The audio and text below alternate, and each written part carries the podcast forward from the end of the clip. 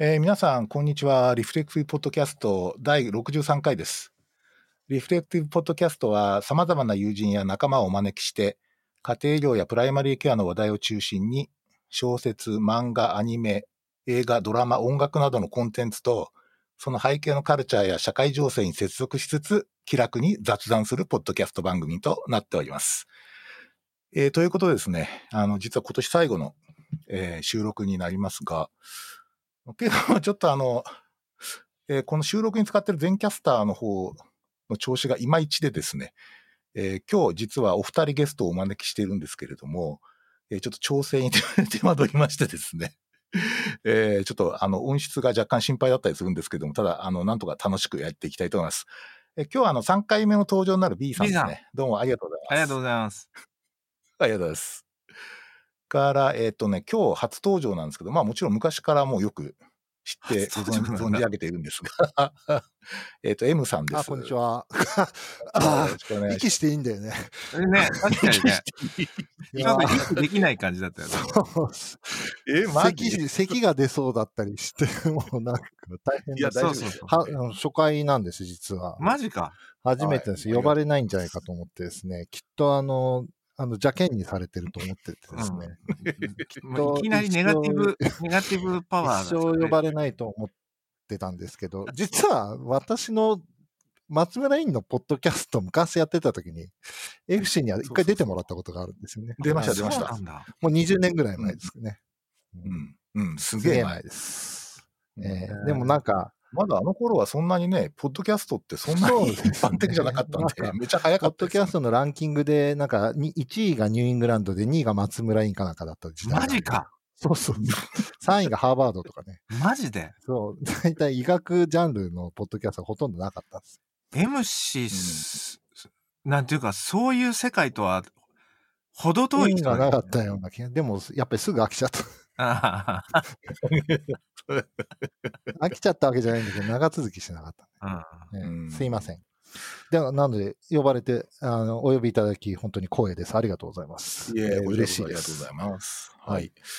これね、もう63回なんですけどびっくりしました。すごいす。ごいす、 すごいなんか自分でもよく続いてるなと思うんですけど、なんかね、あの、結構リスナーさんもやっぱり続けていると結構多くてですすごいね、今おそらくね、レギュラーで聞いていただける方が、おそらくですね、えっと、5、600人いるんですよマジでおーうん、で一応あのなんかこう登録してるのはあのなんか社会文化カテゴリーって言って、ポッドキャストのあのいわゆる医学カテゴリーとかじゃなくて、はい一般のところでやってるんですけど大体150位ぐらいあです、いいなはい、だから一般カテゴリーのところでちょっとそこまで一般カテゴリーの中で150位に入ってるんですかあ全体のカテゴリーじゃなくてあの社会文化っていう社会文化かなへのーカテゴリーですねそうなんですね。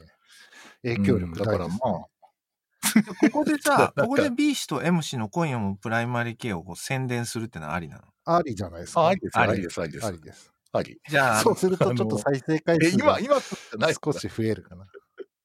最後にじゃあちょっと最後あにね、のそうですね。時間が余ったら。 BMPC の宣伝をお願いしますしていただこうかなと。昨日、昨日も収録があったんですけど、なんか妙に長かったね。昨日長かったね。ちょっとだから、今日はテキパキ喋ろうかと思って。うんありがとうございます。っていうかね、この番組大体1時間半ぐらいがレギュラーなんですよ すごい長いですね。長いですね。聞けない長でいんですす、。これ。じゃあ もう、いそろういそうそろ、ういろいろ脱線できますよね。達成できますね。はい。いや、でもなんかもう今、もりもりのコンテンツだと思いますけど、すでに。そうですね。すごいですよね。もりもり。ということでですね、今日は実は、あの、このポッドキャスト番組初めての音楽会なんです初よめてだったんですか初めてです。あの、音楽を取り上げるって実は初めてえで、ー、意外。あのーそうなんですよ。だっでて、サブカルいっぱい取り上げてるじゃないですか。そう、 そうなんですけど、なぜか音楽は、あの、取り上げてないんですね。で、音楽っていうとやっぱり B さん、M さんなので、一応ちょっと一回、あの、本当お招きして、ちょっと音楽会やってみたいなと思ってたんですけありがとど、うございます。声それでですね、あの、 それで、えっ、と、実は、あの、このポッドキャストって、ポあと Spotify にも、でも配信していて、で、実はですね、あの、小ノートとか、あの、 Spotify の番組の下の解説のところに、あの、えっ、とですね、えプレイリストのリンクを貼っておくと、実は、その、この番組を聞いてる人が、そのリンクをこう、クリックすると、Spotify に飛んで、その、えっ、と、プレイリストが聞けるって形になるんですすごいよ。な。なので、あの、当然、その、こういう番組の中で音楽流すともうアウト アウトですよね。で、アウトです。完全にアウトな前ん回で。痛い目に遭いました、えーっと ABMPC ってね。ああ 怒られたね、YouTube にね。怒られますうん。いいや、ただね、なんか鼻歌もダメって話だったんだけえそうなんですど、か前に B さんが出ていただいたときに、B さんがあのガンダーラかなんか歌ってきてですね、 これやばいかなと思ったんだけど、これは大丈夫でした。えーそういう、なんで、なんていうの、そのココピーで鼻歌するのもダメ。ダメなんですよ。あの、引っかかるときマジか引っかかるみたいですやばいね。じゃあ下手くそに歌えばいいっていう。確かにね。 まあそうですね。原曲をとどめないような感じだったら大丈夫だと思うんですよ。あ、そういうことか。ええじゃあ、ボブ・ディランとかは大 丈夫だ。いや、つかの間のビートに、あ、なんか、あちょっと、ちょっと。 もう、調子に乗りすぎだからね。あ、すみません。はい。いや、大丈夫、大丈夫、大丈夫、大丈夫は。い、はい。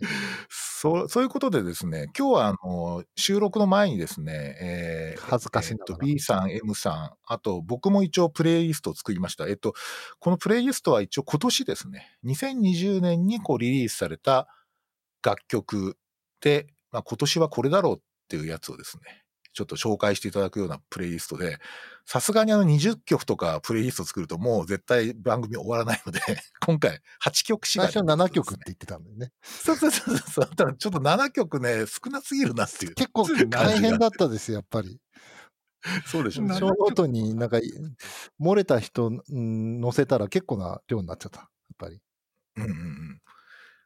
ただおそらくね、これ聞きながらこれ何の曲だろうなっつって絶対リンクを押す人いるはずなので、素晴らしいな。だからそういう点でも、あの、面白い、あの、作りができるかなと思ってますので、え今日はよろしくお願いしよろましすくお。願いしまはいす。じゃあですね、えーっと、お一人お一人ちょっと、プレイリストについて語っていただくというあ順々にことをやっていきたいはい。はい。あのですね、あの、カーギバンツよりも一人いっぺんに喋ってもらうっていう形であーいいかなと思うんですけど、いいですか恥ずかしいな。恥ずかしい。で、そこでちょっとあの、ツッコミ入れたりとか、うん少しこう、会話したりしていくっつうんで、まあ全体としてはそうですね、目標は90分はい。でいきたいと思い ます。はい。昔ほらじゃあ、ドライブに行くときに、俺のテープとか作ったじゃないですか。作ったね。 大学生の頃ね。大学生の頃にね。しかもあのさ、なあの、1984年ベストとかさ、そうそうそうそう。作ったよね。そうね。で、彼女に聞かせるんだけど、そう全然ピンとこなくてさ。ね。あと友達が乗ってきてなんだこれとか言われたりして、そね。うそうそうそう。はず本ね当もにうね絶。対乗せないとかも思ったりしたね。あったよね。ねいやー、そういう経験はないあそうなんとでにすかくあかんま音楽はあんまりないですね。音楽はとにかくなんか、本当にあの、なんていうかな、好きなアーティストだけ聴くみたいな生活がずっと続いていたので、うんいや、で幅広くシチュエーションに合わせて選曲するみたいな習慣はなかったあです。事それ前はになないいでですすよよね。でも、こんなに違うのかと思いましたけどね。え、何が事前にほら、プレイリストをね、見たじゃないですか。あお、互い俺にら3人3人がね。俺ら3人はでもまあ違う、違っていいでしょまあね。うんうん違わないとあんう。まみり面んな違白くないかもっしれないて。、みんないい。そういやいや、よくない。ですね。 えー、そしたらじゃあ、M さんのプレイリストからいあ、っていそいうですなんですかかヘ私ムかズプレイリストか。から。えーはい、M's プレイリスト。はい。じゃあ、どうぞよろしくお願いしまよろす。一応8曲選んだんですけど、さっきほら、えっと、2020年にリリースされた楽曲っていう縛りだったんですけど、2曲、あの、カバー、 カバー曲が入っちゃいまして完全にカバーだったね、これ。完全なカバーが入っちゃって、まあ、それも外そうかと思ったんですけど、まあ、2020年の俺の気持ちに沿ってるかなと思って残し寄まりした添。われたんだね。そうですね。で、あのー今回ね、すごいいい機会だったなと思ったのは、これ、あのー選んでみて、うん。いかに自分が弱っていたのかっていうのがとってもよくわかりま した。そうだよね。もう完全に癒しの方に完全に入っ弱ってた。まあ、多分ね、あの、後で話が出ると思うんですけど、テイラーさんの曲ね、あれがあるじゃないですか。あるね。あれは全体的に世界が弱ってたっていうふうなあ、そうだよね。そう、テーマだったんですけど、私的にも完全に弱ってたっていうのが、まあテーマかなと。まあそういうことだよね。それと、あと、まあ、まあ、これは自分でもともと分かってるんですけどうん、私は、あの、ロックもっていうよりは、ポップスが好きなんですよね。そうだよね。ねだから、あの、ポップスも、普通のポップスも好きなんだけど、うんまあ、ちょっとひねりが入ってたり、ちょっと暗かったり、ちょっと病んでたりっていうのが、基本好きなんですよ。もうだいぶ解説するね。ね。ということでね、 いや選ばれた解説8曲でそすねうで。結構ね、バランス取って選んだんですけど、バランス取りましたよね。ね、取ってるでしょうん、すごいバランス取った感はすごいある。えーっとですね、何見ながら見ればいいのかなこれ、プレイリスト、自分がか書いたあの、あれ、これで。ね、えーっとで、1曲目。1曲目はあの、レモントゥイグスラマントのリムーンですね。うんまあ、レモントゥイグスは、あの、大体みんな好きなんですけど、今まで。えっと、基本的には私、さっき言ったポップス系が好きなので、特にジェリーフィッシュとか XTC とか、あとニック・ローとかね、うん。ああいうわかりやすいやつ。うん。ベイシティ・ローラーズ大好きだったしね。そあうんでマッシュー・スイートとか、あ。トット・ランングレンとか。まあ、その根っこにビートルズが多分あると思うんでですけど。ええまあそういうパワーポップ系が好きなんですけど、まあその新しいアルバムが、これ多分出たのがちょっと遅かったんですけど、うんまあなかなかよく聞きま した。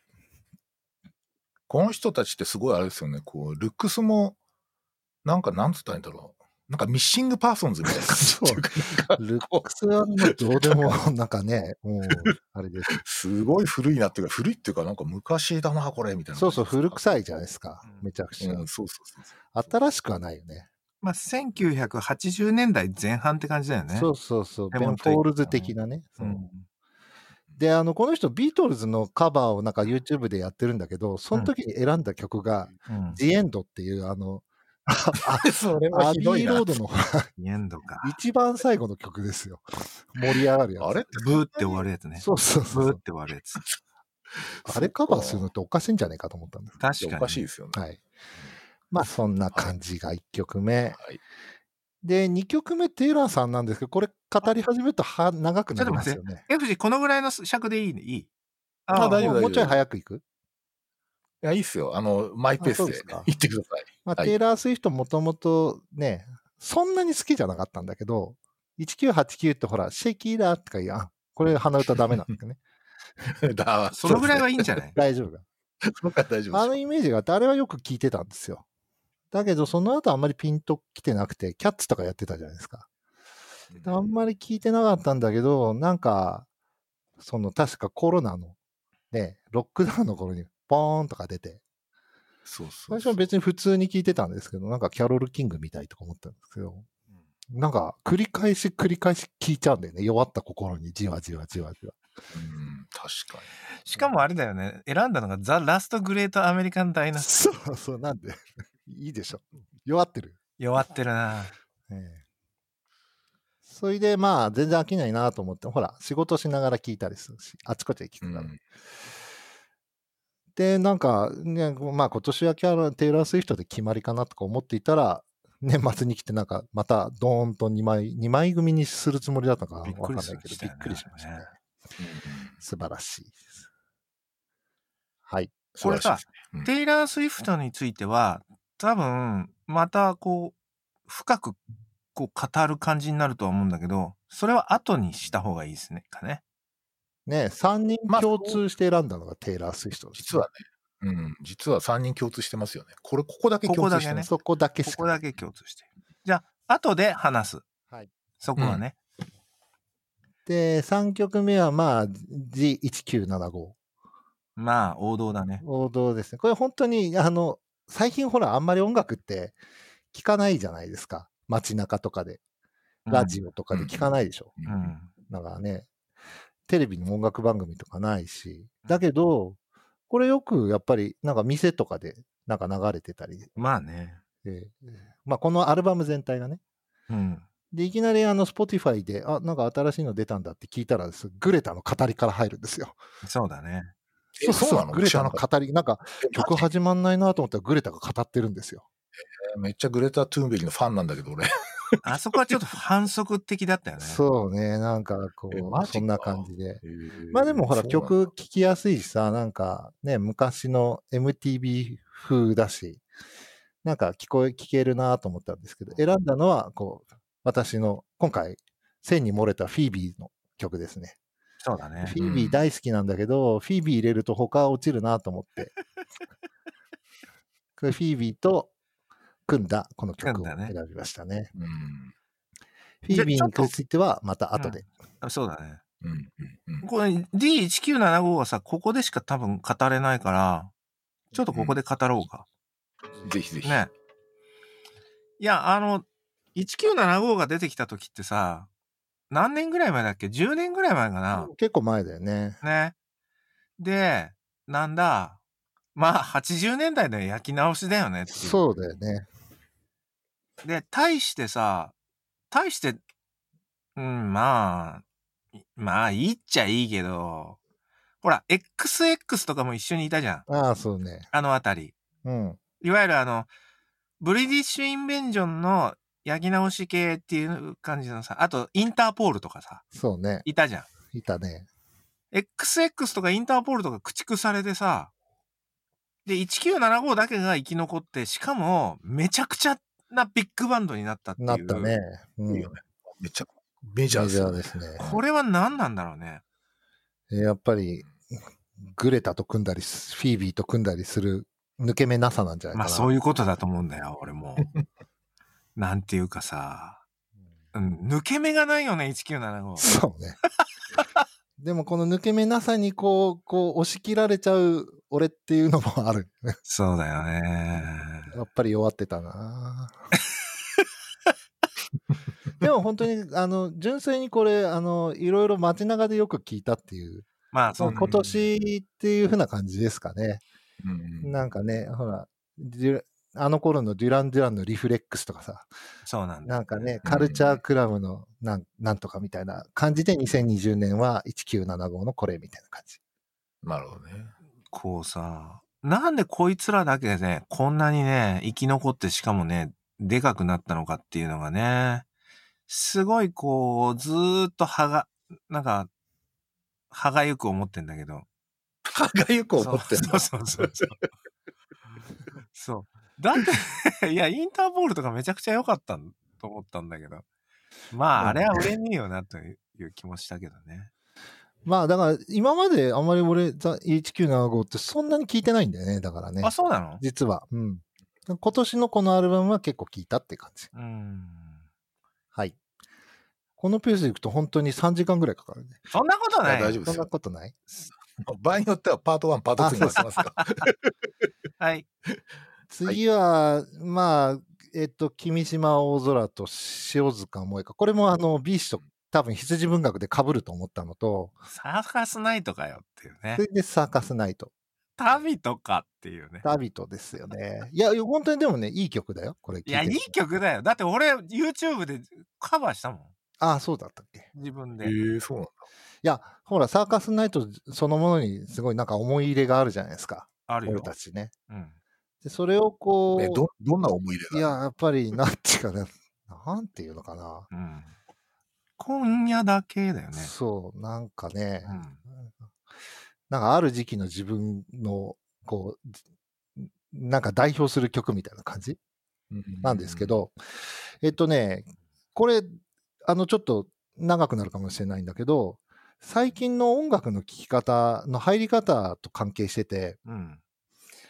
えっと、昔、ほら、音楽って、大体、ほら、俺なんか、レコード屋とか行って回って、なんか視聴コーナーみたいなのがあって、しね、お店のレコメンとか聞いたりとそうだかよ、ね。あと、なんか雑誌読んだりとか、あと、ね、ラジオでの番組うん。うん。その、ね、あの、ピーター・バラカンさんとかさ、うん。ああいう人がうんあと、元春さん、レディオショーとかでかかる曲かなんかをさ、聞いて、あ、いいなと思ったのをこう、聞いてて、そこから掘ってったり、友達がいいよとか貸してくれたりして入ってたわけじゃないですか。そうだよね。六本木のウェーブがあった頃ウだェよーね。ブとかね、うんそう、誰も知らない店の人の推しとかね。そうそうそう。ねそういう意味では、六本木のウェーブは本当啓発的なお店だったよね。そうそだけど、ほら、そういうのがなくなったわけじゃないないね。そうすると、ほら、Spotify さんとかのね、うん。こう、並びでニューリリースとか、ああいうところから入ってくわけじゃないですか。そうだよねで。これを聞いてるとこっちみたいな感じで。うん。それで、そういう感じで、そうすると、サーカスナイトとか出てくると聞いちゃうわけですよね。聞くね。で聞いちゃうと、なんか、ね、いい感じでカバーしてたりして、で、君島さんと塩塚って誰みたいな感じで。まあ、そ、そういうの、ノリだよね。そういう感じで、まあ聞いていって、で、君島を聞くと、長谷川博士が、博士が、こう、リコメンに出てきたりとかね。うん。そういう感じで広がってくかなって。それはいいようで悪いようで、絶対に被らない、行かない人たちっていうかで出てきちゃうじゃないですか。うん。そう。だからうん、君島系の、こう、人たちは惚れるし、羊文学系も惚れるんだけど、来れるねそれ以外の、うちの子供が聞いてるボカロ系とかは全然行かないっていうね。そうだよね。ええなるほど。うんそう。だからカバー曲から入っちゃうっていうのはすごく多くて、羊文学も、ええあの、銀河鉄道の夜って、あの、例のミネタの、あの、青臭い曲があるんですけそうど、だね。あの、守ってあげたいと全く同じ曲なんですけど全く同じ。だね。まあ、そういうで YouTube とか見てね、なんか入ってくっていうね、そういうこう、音楽の接し方を、まあ、反省してサーカスナイトをここに入れました。そうだね。ねえあとねなん、か俺とか全然 CD ショップとか行く習慣なかったんだけど、なんか、ブラッド行くんですかいや、なんかもうね、なんか定点観測みたいな感じ。ああ、定なんかね、トイレ行くみい。たいな感じ。そうそうそう。 土曜日だから行かなきゃみたいな感じそ。うそうそう。あとりあえずレコヤに行くって感じですよね。今日仕事5時で終わったから行かなきゃみたい行くっな感じ。ていうねそ。うああ、もうまさに、あの、ルーティンワークですね。そうそうそうそんな感じで行ってたんですよね。ね。うんそれ本当なくなっちゃったから、だから逆に Spotify の中にいる、その、アルゴリズムにアルゴリズムにね載せられてるんですよ、うん完全に。新日本的にね。そう だよね。あのなんかアルゴリズムっていうか、そのリコメンって、たまにこう、数曲、昔の歌謡曲聞くともう、島倉千代子とかどんどん押してきたりしてですね、ああ、なんか、すごいこう、結構単純なリコメンデーションだなまってだ思ったねけど、、 AI ね。AI まだまだだと思う。そういう意味では。そうそう。だから多分ね、あの、羊文学をされたのも、俺があの、ミネタの曲ばっかり聴いてるから、銀河鉄道の夜を押してきたのかなっていう感じ。 押してきたの。 押してきた。あまあでもほ。ら、すごい、あともう一つは、やっぱ90年代の音じゃないですか。そうだよ。多分この人たち子供の頃からレディオヘッドとか聞いてるんですよね。うん、それ俺が言おうとしてることだけど。あー、ごめんね。じゃあ、この辺でやめます。あとね、君島とか長谷川さんとかね、金に困ってなさそうなんですよね困。ってねえよな。全然ね、なんか音楽だけをやっていて、なんかお父さんお金持ちみたいな感じが。ああそ面れ白い言うとさ、あの、ほら、ホフディランのさ、うん。ああの、ユーヒいるじゃん。あーはいはいはい。あいつとか本当ムカつくよ ね。そうじゃあ、先に進んでいいですかじゃあ、ちょっと待って、ちょっと待って。サーカスナイトについてちょっともう少し語りたいんだけど。あ語ってくだっさてい。いうか俺、ほら、七尾旅人が大好きじゃない。大好きみたいな。大好き なんだよね。七尾旅人が。まあ、一言で言うとね。で、七尾旅人という人間が、この、なんていうの、にポスト2000年の日本のシーンに与えた影響っていうのは、甚大だと思うんだけど、甚大だと思うんだけれども、まあ、全く評価されてないね、そこね。そうね。でもほら、君島とかが目指そうとしているところの、なんかある種のいや、そうなんだよ。像じゃないですか。あのさ、ミュージシャンのめちゃくちゃ多くが七尾旅人を目指してるんだけど、そうねだ。から当の七尾旅人は、なんかもう、つかみどころがなさすぎるっていうね。まあね。まあの、純福島の時のね、うん。福島の時の七尾旅人も、なんだかよくわからなかったからね。っそうっすね。ていうねうん。まあでも、なんていうの、このサーカスナイトに関してはほら、向井修徳もカバーしてるじゃないですか。まあね。まあ、あのね、ちょっとカバーで入れたんだけど、うんあの、君島にしても羊文学にしても、それぞれ素晴らしいですよ。でそうなんだよね。だけど、あの、2つ入れられないので、サーカスナイトで無理くり入れた無ってい理うくりね。すいません。うんいやいやいや。でもまあ、ね。いや、勉強になりまそうし。ったすか。じゃいや、でもあまの、たサーカスナイト七尾旅人は、に、はあい。の、FC を、えーが、はい、学んでいくや、おそらくこの番組聞いて、聞いてみようと思った人、今いると思いますよ。そして、七尾旅人をぜひ聞いてください。ぜひ聞いてください。わかりました。はい。えーっと、ホフ、ああ次次行くえもう次だね。あいやいいっすよ次じゃなくてもいいって。い次じゃなくてもいいや、俺ずっともうこれから向井修徳に行こうとしたんだけど。ああ、 そう。いいよ。言って。いやいや、まあ、向井修徳はずるいなっていう。ああ、ね、B さん、向井修徳に憧れてます。憧れている。なんていうかさおー、女にモテるさ、すべての要素を向井修徳は持ってるよね。ずるいよ ね。うん。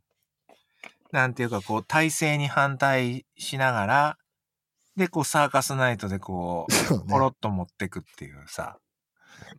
なんか昔、ほら、奥田民生になりたいボーイとかね、あったじゃないですか。漫画で。ああ、そうなのそう、あるんですよ。なんか、ある30代が奥田民生のようになりたいっていうふうに憧れているっていう。最悪だな、それ。 それが、まあ、向井修徳になりたいボーイなんじゃないですか、B さん。まあ、そういうことだね。まあ、とりあえずさ、奥田民生は女にモテないけど、向井はモテるから。まあ、そうね。そこか。そこだね。そこです。あ、そうですか。いいですね。はい。はい。い以上です。以上ですか。 F 氏からはじなゃんかあ、続いて。あ、いやいやいやいや、もうあの、今メモ取りながら勉強して あそうなんるいやで。すいかやいやいやこの辺からね、多分ね、B さんが怒り始めるんじゃないかと。怒り始めるよ。この辺り から。あ、わかりました。なんかおっしゃ、る通俺、その、リスト出して、反応鈍いなと思ったのは、多分怒るつもりなんだろうなうんと。怒るつもりだね。なんだこれっていう感じ。 はい。はい。はい。じゃあ次、チャイ。うん、そうだね。ねチャイだよキープオンロッキング。はい。で、チャイは、俺もそんなに好きじゃなかったんだけど、あのーだいぶ海外で売れてるじゃないですか売。れてるね。びっくり。これさ、なんか少年ナイフとかチボマット枠で売れてんだよね。そうだよね。完いわ全ゆに。る完全にかわかわいい、かわいい、なんて言ったらいいの、かわいい日本人を、外国人から見たかわいい日本人みたいな感じあの、ジャパニーズ、オリエンタルなんちゃらみたいな感じだそようね、音楽性そんなないじゃないですか。うん。ううん、んうんあれだよね。あんたも忍者、私もそう忍そうそ者。う目つぶし投いげやて忍、ド者ロンドロンだよね。そうそうそうそう。あと、なんか、すし、なんだっけ、アイキ少ャン年キマッップのダイス。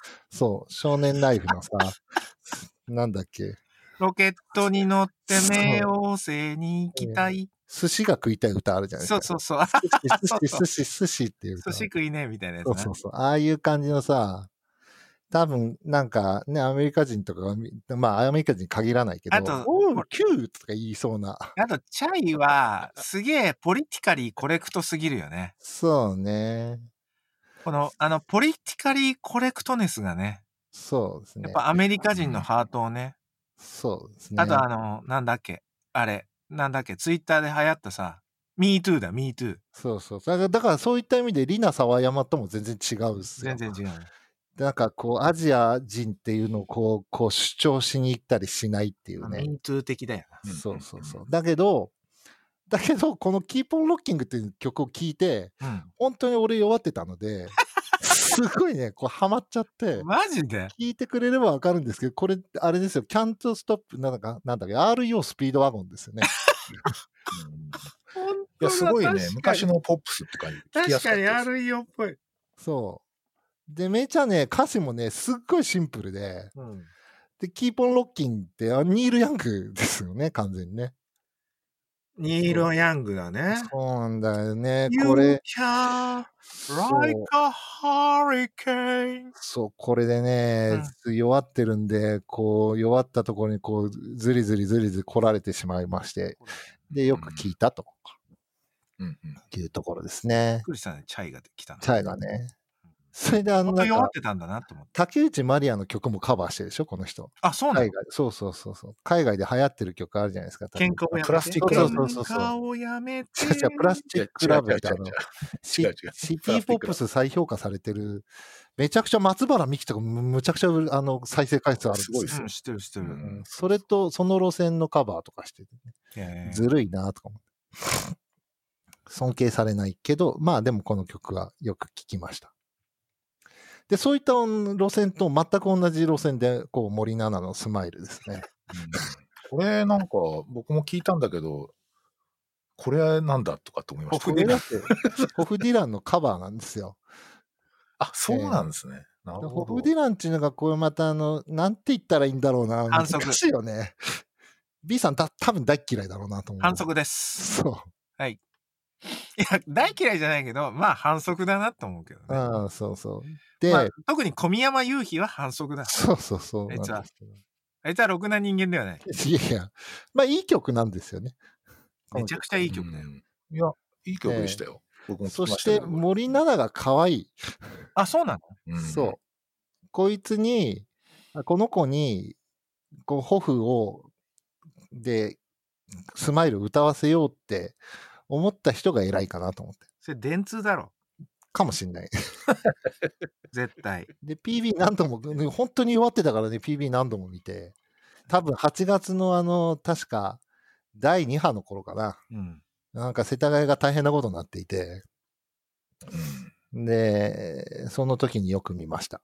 マジか。そうそうそう。プロモーションビデオのあいな中にね、ブルーインパルスが飛ぶんです、ピーって。へーで、なんか2020年といえば俺の気持ちが弱ってるとこにこう、青空にブルーインパルスが飛ぶの見たなーっ完ていうの全がにインナー多コ分ンサルティンそグ。うそうそうそう。という、そこ、その時にバックで流れるのは森七菜っていう感じですかね。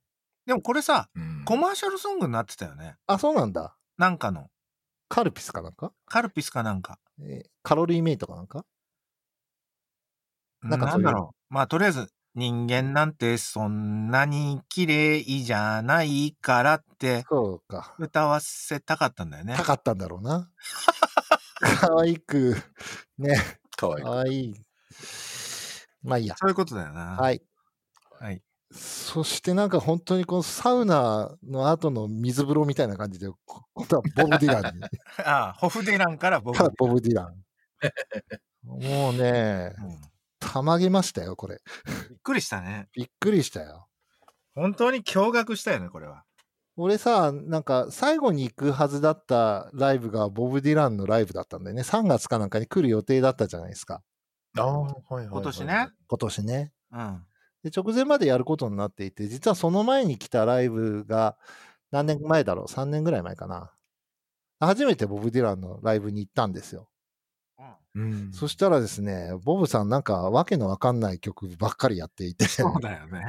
かも3万円ぐらい取って、あれびっくりしたよね。そう、修行かと思いましたよね。ねえ。ね、多分修行だったんだろうな。で、多分ボブさん日本に来て、もう一回行って、もう一回やるんだと思って、俺も、あの、お布施だと思って買ったんだ、あの、チケット買ったんでおすけど。布施と思ってね。えまさえに。そしたら流れて、流れたと思ったらこのアルバムが出て、びっくりだよね。まさに修行だよね。修行だったね。素晴らしいよ。そしてさ、んマーダーモーソファールはさ、まあシングルだったよね。シングルなんだよ。これシング恐ルなのろしいよ。16分55秒。 17分のシングル。マジか。シングルだった親んだこ父のれ。一番長い日でさえ12分30秒ですよ。本当ですよ。これですよ、あれ。なんだっけ。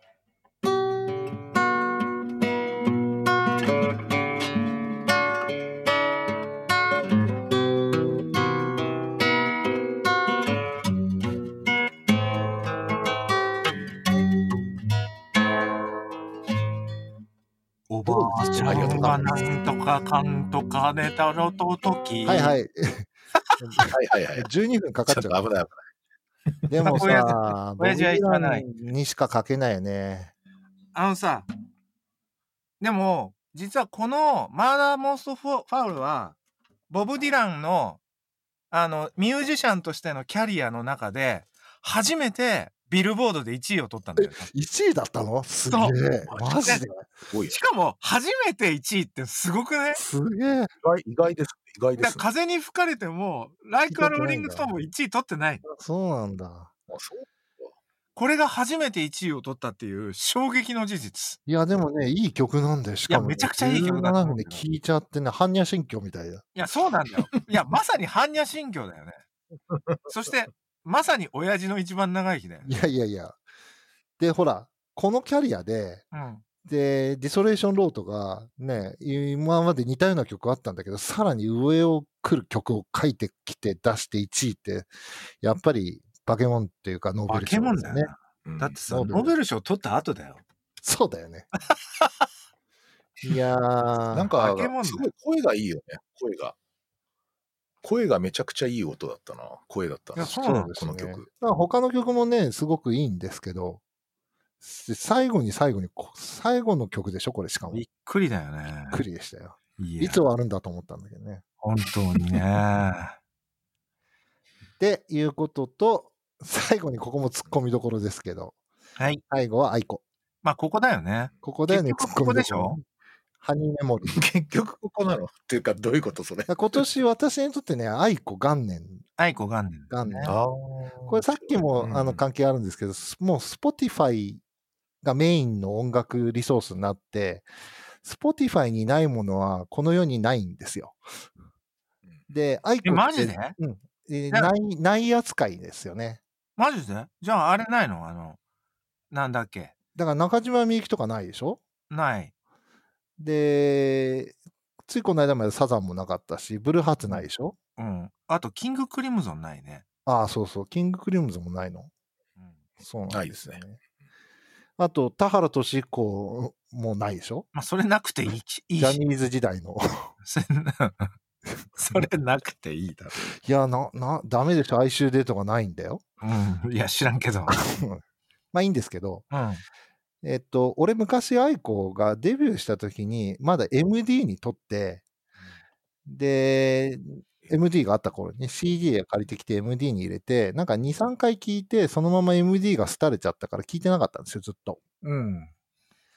で、今年愛子が Spotify に、あの、解禁になったんですよ。スポあのサブスク解禁になったのかな。ああ、そういうことね。そう。で、解禁になった、あ、解禁になったんだって言って、うんあ。そういえば俺あの20年前に MD に入れたカブトムシって曲があったなと思って、うん。で、アイコ聞いてみようと思って聞いたら、もうめちゃくちゃ俺その時弱ってたので、うん。もうカブカブトムシに、 完全にはまった。完全に体中カブトムシになってしまい、マジか。ええ。でもう、こうね、そう。で、実はそこまで聞いてるつもりはじゃなかったんだけど、うん。 2020年前なんだっけ、Spotify が教えてくれるじゃないですか、一番聞いてくれた曲みたいな。はいはい。うん。それでうんあったあった。 1位にカブトムシが出てきて、いやいやビビって。そんなに聞いて そんたんだな。に聞いてたんだ、俺、とか思っすごいね。て。よく考えたらうちの嫁さんになんか、あなた、最近カブトムシばっかり聞いてるねって、なんか5月頃に言われた、あの、緊急事態宣言の頃かな。もうちょっと後かな。言われたことを思い出しました言。われた。はうい。んそう、あのさ、弱ってました。うん、まあ そうだね。でも、まあ、アイコってさ、音楽的に言うと、一番あれだよね、ポール・マッカートニーにそうだ近い、ね。音日本のミュージシャンではあるよね。そうですね。うん。まあ、天才ではあると思うんだけど。なんか僕もそんな聞いてなかったとこ、この、あの、プレイリストで、ちょっと聞いてみたんですけど、なんかメロディーがなんかちょっと予想外の方に行くんですあそうよ。ですねなん かその、行動の中で変なんあれあれって感だよじね。あーそうなんですよ。あの、まあ、アイコに関して言うと、なんていうのかな。すごい、あのー、クロート受けをする行動進行です。一言で言うと。ああ、そうなんですねコード進行はね。うんうん。コード進行が、なるほど。ただ、こう弱ってるやつにこう取り付く感があるんですよね。取り付く感あるよね。白いなんかこう、侵食された感があるんですうよ。ん。で、今年の曲じゃないんだけど、なんか、愛子聞きまくったんですけど、他も。 うん。こう、ストローって曲があるんで、もし興味がある人は聞いて、あの、あの侵食されていただければいいんですけど、侵食されないと思うけそうど、されないと思うけど。ええあの、君にいいことがありますようにってしつこいぐらい繰り返す曲があるんです よ。それをね、それ朝さ聞いてね、あ。れだ、あれだ、あの、マタロウが来るとかさそうそうそう。エコエコアザラシとそうかさそ、うそうそう。そうういうやつだよね。そう。悪魔払いみたいな感じでね。そうだよね。呪絶文対でエすねコエコアザラシ。いや、確かに、アイコってエコエコアザラシだよね。だからね、まあ、そういった意味で今年、来年になって俺が愛子を聞いてるかどうかはまだわかんないんですけど、今年コロナ禍の中で、こう、愛子に取り憑かれてしまった自分っていうのを感じたですめちゃねく。ちゃ面白いね。ええん面白いなというのが今年の私の8枚。はい。ありがとうございます。えーっと、愛子 Spotify のあまり怒られなかった。 あのリンクを載せておきますいや、でもちょっとアイコについぜてひ皆言うと、アイコって、ブスだけどめちゃくちゃ可愛いよね。うんまあ、そこもなんか突っ込みにくいよね。なんかさ、さんいや、可愛いと思います可愛いそういう、そういう人にさうん、なんかちょっと付き合っちゃったりしたことない、あるよ。あるでしょあるある。あるよね。アイコっぽい女の子と付き合ったことがあるよ。絶対にさ、そういうことってあるんですよ。手首これをね切らちゃってねうんなんか、アマビエのように憑依してるんじゃないかとそ思うですそね、うそうそう。そういうことだよね。あアマビエカか、なるほど。なんていうのかいね。やーどう俺思うんだけどさ、やっぱりさ、なんか、愛子と吉岡里帆は、ちょっと反則だと 思う。そう。 まあ、反則感。絡みにくい。絡みにくいらしい。まあ、でほら、でも全体的にやっぱりポップじゃないですか、私のリストって。うんポップだそね。うですね。びっくりだよ。アバンギャルドではないんですよ。うんうんいやそんないでいすね感じで。いや、どうも。あありがとうございまはす。ありがとうございます。ちょうど40分パですチねパチパチパチパチ。 40分かけ3だから、ちょうど2時間。。はい。いいじゃん。まあ、じゃあ次行きましょうか。はい。じゃあ今度 B さんです B ね。はい。はいビーシーそれでは、これ順番通りにいきますね。えっ、と、まあ、順不動です。これ別に、あの、なんか、何が1位っていうのはないんだけど。ランなんキかングで早はかないったよね、選ぶのプレイリスト。うん、まあ、なんかねパ、パパーンって選んだよね。いや、すっごいいっぱい聞いたからね。なんか2020年ってめちゃくちゃよく聞いたな、音楽。おお、うんやっあぱとそれはやっぱりうん状況下だな。めちゃくちゃよく聞いたのと、あと、バンドの音楽を全然聞かなかったなと。ああ、それ俺もそうだな。こんなにバンドの音楽を聴かなかった、その相対的にね、相対的にこんなにバンドの音楽を聴かずに、ソロの曲、ソロの、まあ、音楽を聴いた年は、こんなになかったよね。そうだね。それが1個。うん。あと2個目は、やっぱり、とにかく、その、あの、せ XY 染色体のやつのボーカ そうルねが聴けなかったよね。男聞けなかったね。ねえ。ああ、面あ白れいな。何なんだろうね。あの、XY 染色体のね。だって、なんだ。俺結構、青春時代とかは、むしろ女性ボーカルほとんど聞いてなかったんだけど、うん、この15年の一番大きな、やっぱ変化は、とにかく XX 染色体の人のボーカルに、どんどん傾倒していったっていうことだよね。っていうところが、やっぱ大きなところで、特に今回、今年は顕著だったっていうのがありますねうん。こんな前振りでいいですか、FC。ああ、いいですよ、いいですよ。ほとんど、うんうんで全員じゃないよね。全員ではないかもしれないけど、ほとんどそうでほすとね。んど女、女性ボーカルだね。ほとんどねしかも、リーガルリーバンドだけど、うん。ね。まあ、日ほとんど本はねあ、日本羊は文学バンドがあったんだけど。じゃあ、1曲目からいきましょうかね。ははいい、 1枚目はこのリリリーガル・リリーですね。えーねえ日本のおー女性バンドです。えーアルバム「ベッドタイム・ストーリー」から1997。もうこの1997っていうタイトルがもうお札を知れるよ1979ねの完全なるオマージュで、 ね。スマまッシンとグ知れますよね。ね。なるほこど。 の分かりやすそこもまた分かりやすいんだけどだか多らなん分でもほら、これを聞くようなうん若い人たちは、そこを知らないんでしょ、多あ分そうそうそう。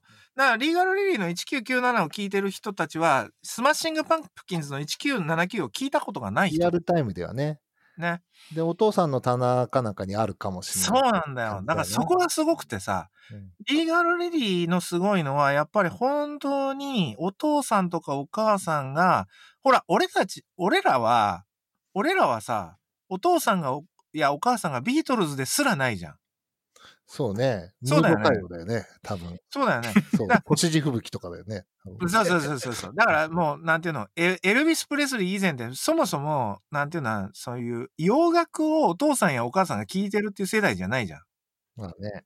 で、そっから、多分、お父さんやお母さんがビートルズとかを聞き出した世代の子供たちっていうのが、まあ一つ最初にさ、ほら、奥田民生とかさ、あのあたりがさ、そうね。やってきたんだと思うんだけどね。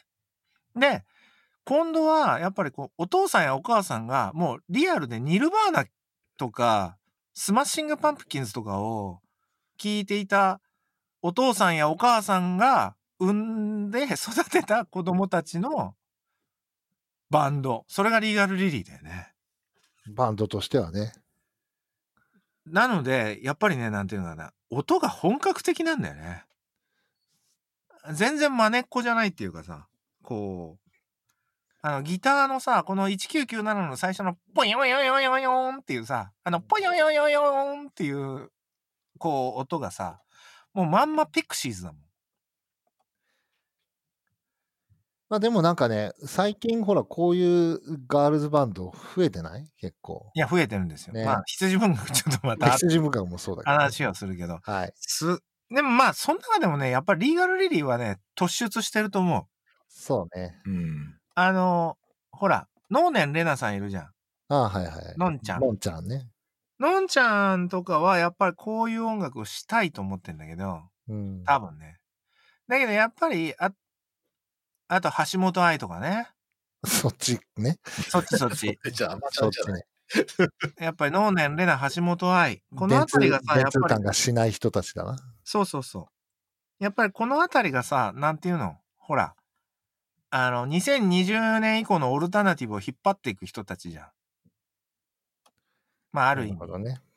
オーバーステージなでるほねど。。だけど、やっぱり才能っていう意味ではやっぱりなかなかこう、そこまでの才能はなくって、やっぱそれを持ってたのがリーガルリリーだったうね。んまあ、ポテンシャルすごいあると思うんだけど、こっから先どう転がっていくかっていうのがね。まあねいいけどね、期待、期待もあり、まあ期待もありね。ね。うん。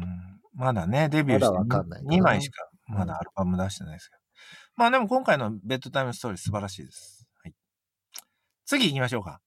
はいはい。じゃあ一旦海外に移りまして、え2枚目は、えーケリリー・オーウェンズ、アルバムインナーソングからオンですね。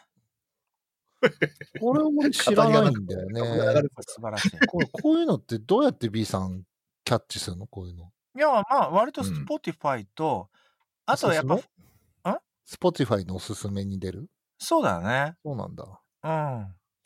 とか、あとはまあ、やっぱネットでいろいろ拾ってくるんだけうど、ん。まあ、ケリリー・オーエンは、すごい俺買ってて、あの、なんかパッと聞き病句っぽいじゃん。ああ、なるほどね。そう今回初めて聞いたよ聞いたけデどジ。タルっそぽうくてね。さ、ケリうん、うんパッと見病句っぽいんだけど、全然病句じゃなくって、あのーすげえフォークなんだよね。なるほど。まあ、うん。やっぱ病句って基本的にはやっぱ外に外にさ、音を出していく人じゃ,、うんうんうんじゃないですか。そうね。うん。だけどね、このアルバムはね、基本的にはやっぱもうこのインナーソングっていうアルバムタイトルそのものが表すように、やっぱ内省、すげえ内省的なんだよね。そうね。で、内省的な音楽ってやっぱりその、いわゆるフォークっていう、ちょっとアコースティックで、オーガニックな方向に行くんだけど、まあ、彼女はやっぱりすごい、もうデジタルミュージックの中で、こういうフォークを出してきたっていうところは、すごいやっぱり、新しいなっていう気がするね。うん。まあ、あとさ、あの、今回1000には入れなかったけどさ、あの、俺ほら、めちゃくちゃ好きな、あの、女の子で、ほら、グライムスっているじゃないですか。ああ、言いま すね。ふにゃふにゃなやつね。で そうそう。なんとね、ね、あの、なんだ、イーロン・マスクの嫁さんになったっていうね。ねえ。びっくりですよ本ねいい、ねテスラの社長のね、あれはびっくりですけれども、あの、グライムスが8年前にね、出てきた時にはちょっとびっくりしたけどね。あの、なんて、なんていうの。本当にベッドタイム、あ、ベッドルームベッドルームの中で、マックだけで自分のインナーワールドをこう、出してくる。出してきて、これがものすごいこう、ものすごいこう触れるっていうね。そうね。そうそう。確かにそういうのお多くなってきたし、うん結構アクセスしやすくなったよね。さっきの Spotify の、まあねそうだねおすすめとか、それでリコメンでつながっていったりすると、そうそうそう結構すぐサウンドクラウドとかでね、そうそうそう。まだ全然デビューもしてないような人の曲とか聴けるようになったからね。うん。まあそれこそ FC がこれから言う狩りとかもね。まあそうなんだけどさ。うんうんこれ僕、あれですよ、サウンドクラウド。まあそうなんだああ、そうそう。俺もね、だから今年結構サウンドクラウドで聴いたな。いやーあの、ケリー・リー・オーウェンは本当にね、そういう意味ではまあ、なんていうのかな、自然体あの、なんか名作作ろうっていうんじゃなくて、なんか自然体に自分の今のこう、インナーワールドを、こう、音にしてみましたっていう感じの清々しさが素晴らしかったですね。うんうんなるほど。 3枚目いきます。はい。えっ、と、これがまあ、いわゆる2020年のベスそトうねアルバムですけど、 B さん一押しの。いやもうまあ、天 B 才さん。だけじゃないけどね、なんかやっぱり、 総じてすごいね、いや天才。うん高評価ですよね。はい。えっ、と、はい。えー、まあ、2020年、まあ、ナンバーワン、全、もう、圧倒的ナンバー、圧倒的ナンバーワンです。フィオナ・アップルのフェッツ・ザ・ボルト・カッターズから、シャメイカ。いやー、びっくりです。いや、びっくりっていうか、なんていうか、ひフィオナ・アップルがアルバム出すたびにびっくりなんだけど、まあ、今回は、とその中でも特にびっくりだね。なんていうのか、こう、誰とも比べられないもんね、この人。まあね、そうですね。うんでも俺なんかやっぱりちょっと特殊、特殊じゃなくて、あの、 とあの頂点すぎて、なんうかん若干ついていけない感があるけどね。うん今回のアルバムね、あのね、2年前に犬が死んだんだけど、愛犬が、誰のフィオナの。ああ、そうだよ。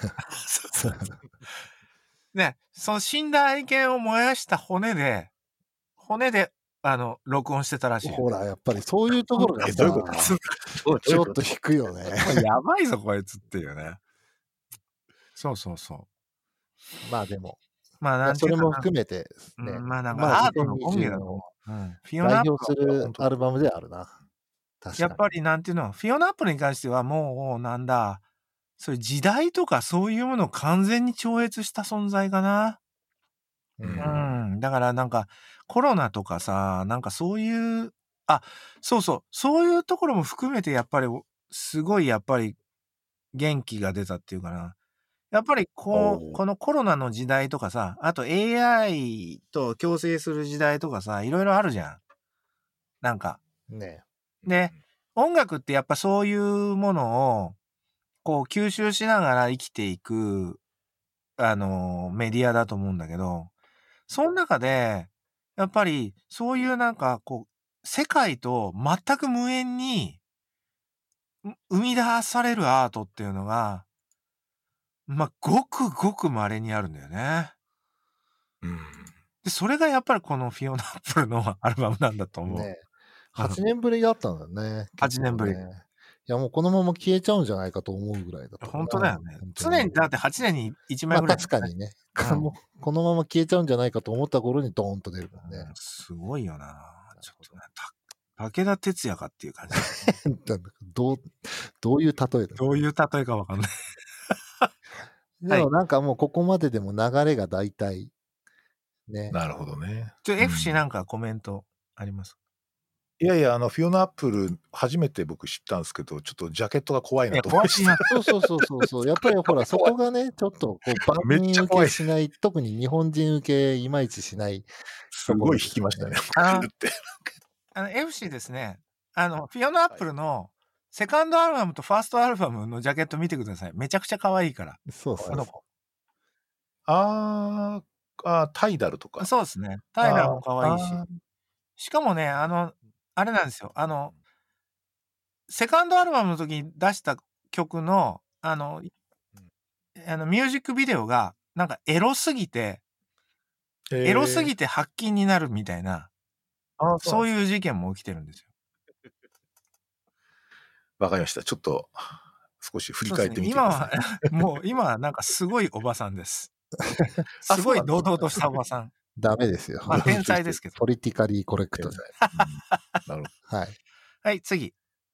はいえっと、4曲目は Anything、エイドリアン・レンカー、アルバム Songs からですね。いや、びこっれくもり。いいアルバムだったね。 びっくりしたな。うん。いやー、あの、2019年に、このエイドリアン・レンカーが、まあ、メインボーカルをしているですね、ビッグスティーフっていう、まあ、バンドがいるんですね。それはもう完全なフォークバンドなんですが、まあ、このビッグスティーフが、えっ、と、せ2019年に 4AD っていう、まあ、俺の大好きなレーベルです。ね。まあ、4AD には、まあ、今から出てくる、まあ、ちょっと、 伏線として言うと、ナショナルがね。ザ・ナショナル。そして、ボン・イヴェールですね。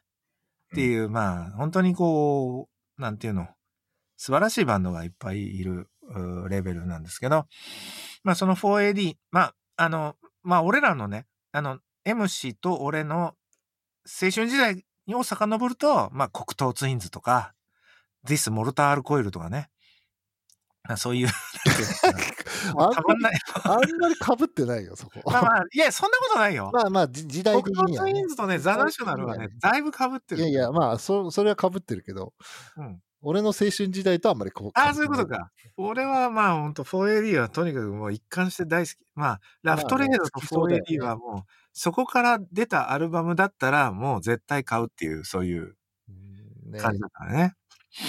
で、そのまあ、4AD からに、まあ、あのーレーベルを移籍して、えーまあ、そのビッグスイフは2枚のアルバムを出したんですけど、この2枚のアルバムがまあ、まあ、名作で、うわ、すげえフォークバンドが来たなと思ってね。で、まあ、これでまあ、ニューフォークは、まあ、サフジャン・スティーブンスと、あーまあ、ビッグスティーフが、まあ、引っ張っていくんだなっていうふうに思っていたところで、このエイドリアン・レンカーのね、ソロアルバム、びっくりしましたね。なんと音響系だったっていうね。そこがちょっとびっくりしたね。あれ 大丈夫い大丈夫ですよ。や、そうなんですよ。うんこう、あの、実はですね、コロナになって、コロナ禍になって、エイドリアン・レンカーは、えっ、と、マサチューセッツの山小屋、奥の山小屋にこもったんですよ。ねへえーなんかやっぱりそういう流れだよね、なんかみんなね。そうそうそうあれあるね。で山小屋にこもって何やってたかっていうと、ずーっとそれでレコーディングしてたんですよね。うん。で、さらにこのエイドリアン・レンカーのこの「SONGS」は歌物なんですが、実はあの裏アルバムっていうのがあって、インストロメンツっていうアルバムがある、裏アルバムがあるんですけど、これは完全にインストロメンタルなんですが、もう完全にインプロビデーションで、もう完全に音響系だよね。もうジム・オールークだろっていう、そういう感じの音響系のアルバムで、これがまたね、音響系フェチにの俺にとってはもう最高で、素晴らしかったですね。素晴らしい。。まあ、ちょっと 全すいません然全然関係ないこと言っていいはい。ジム・オルークといえばさ、うん。なんか YouTube でジム・オルークで、ああの、矢切の私っていうキーワードの2つで、あの、検索すると、うん。ジム・オルークが演歌教室で矢切の私を歌うっていう、あの、ビデオがマジヒでットするので、ぜひ見てください。マジで石橋英子といやいやいや、一人でなんかのど、一人であの 一人でなんかのど自慢大会みたやいなばところいでな。だってジム・オールグもあう7、8年日本に住んでるでしそょう。そうそう。すごい上手だよ。しかも、矢切の私。平成演歌塾。そうそう演そ歌う塾。あ。ぜひご覧になっていただけれもうば。もうほぼ石橋英子と同棲してんだよね。そうですね。まあでも、なんかね、やっぱりこういうフォーク系は、B さんなんか最近本当に好きですよね。まあ、俺はそもそもフォーク好きそだ、もそもフォーク好きだもんね。うんまさしさだとかね。そうそうそう。 さだまさにさっきのね、親父の一番長い。そうそうそう。いやそもそもフォークの人なんだけど、もうこのね、やっぱこの3年ぐらいのこのフォークリバイバルというか、確かにニューフねォークの流れはもう、すごい本当に、本当に私服ですよ。コロナコロナとあんまり関係ないですね。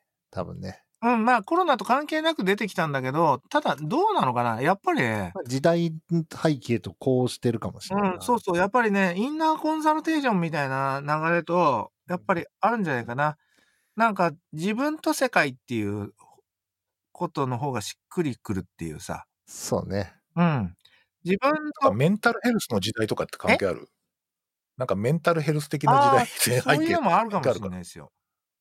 なんかね、なんていうのかな、その、相互の、あの、コミュニティの、コミュニティの力を借りて生きるっていうことが、ちょっと気持ち悪いっていうなるとほこどろねと関係があるのかなと思ってますね。うんまあ、でもなんか、それが本当になんか、世界の音楽シーンの真ん中にあるかどうかっていうのはちょっとよくわかんないけどな、俺な。まあただそこがテイラー・スウィフトにつながってくるまあそうだけどねだからすごいテイラー・スウィフトはすやっぱ重要なんだよ今年。そうね。うん。そうそだうよだよねね。そうそう。なる本ほ当どに。そこだね。はい。ええはい、えでは5枚目いきます。えー、はい。えっと、5枚目は青葉一子さんですね。あアルバムアダンの風からサグパームズソングですが、まあ、お青葉一子さん、ま、まあ、俺のことを知ってる人はもう、あの、知ってると思いますけど、まあ、まあ、なんていうのかな。化け物ですよね。化け物ですね。まあ、化け物ですよ。もう、なんていうのかな。もう、アートの権下だね。うん。こんなに、こんなに音楽でエネルギーを発することができるホモ・サピエンスがいることが、まあ、信じがたいわけですけど。いや、この曲すごい良かったです。ね。あの、リストの中では一番あ、来たな本当ですか。ありがとうございます。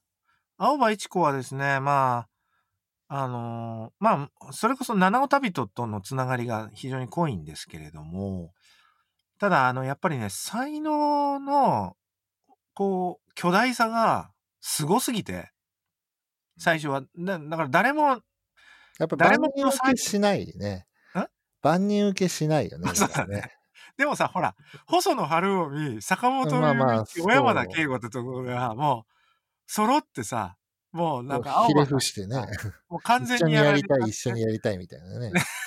僕たち青葉さんのがバック ミュージシャンでいいんですみた いな。す細野さんとか坂本さんとかがね、もうそ、こぞって青葉さんのバックミュージシャンになって、なんかね、エツに言ってたもんね。で今回のが、俺、まだ聞いてないんだけど、はいはい。こうその今までのと違うのは、全然違うのはね、やっぱりね、人間になったってことだよね。なんか、あの、降りてきたってことそうそうそうそう。非そ常ういにうことそういうこと。なんか人間界に降りてきたって感じ。神様界だったのが人そうそ間うそう界に降りてきたのね。なるうほど。ん。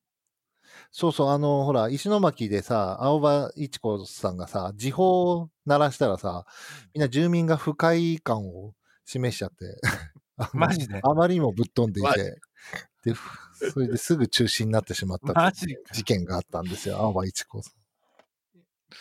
へいや、ー F 氏ね、本当にね、あの、青葉さんのライブって、あの、クラシックギターの弾き語りなんですよ。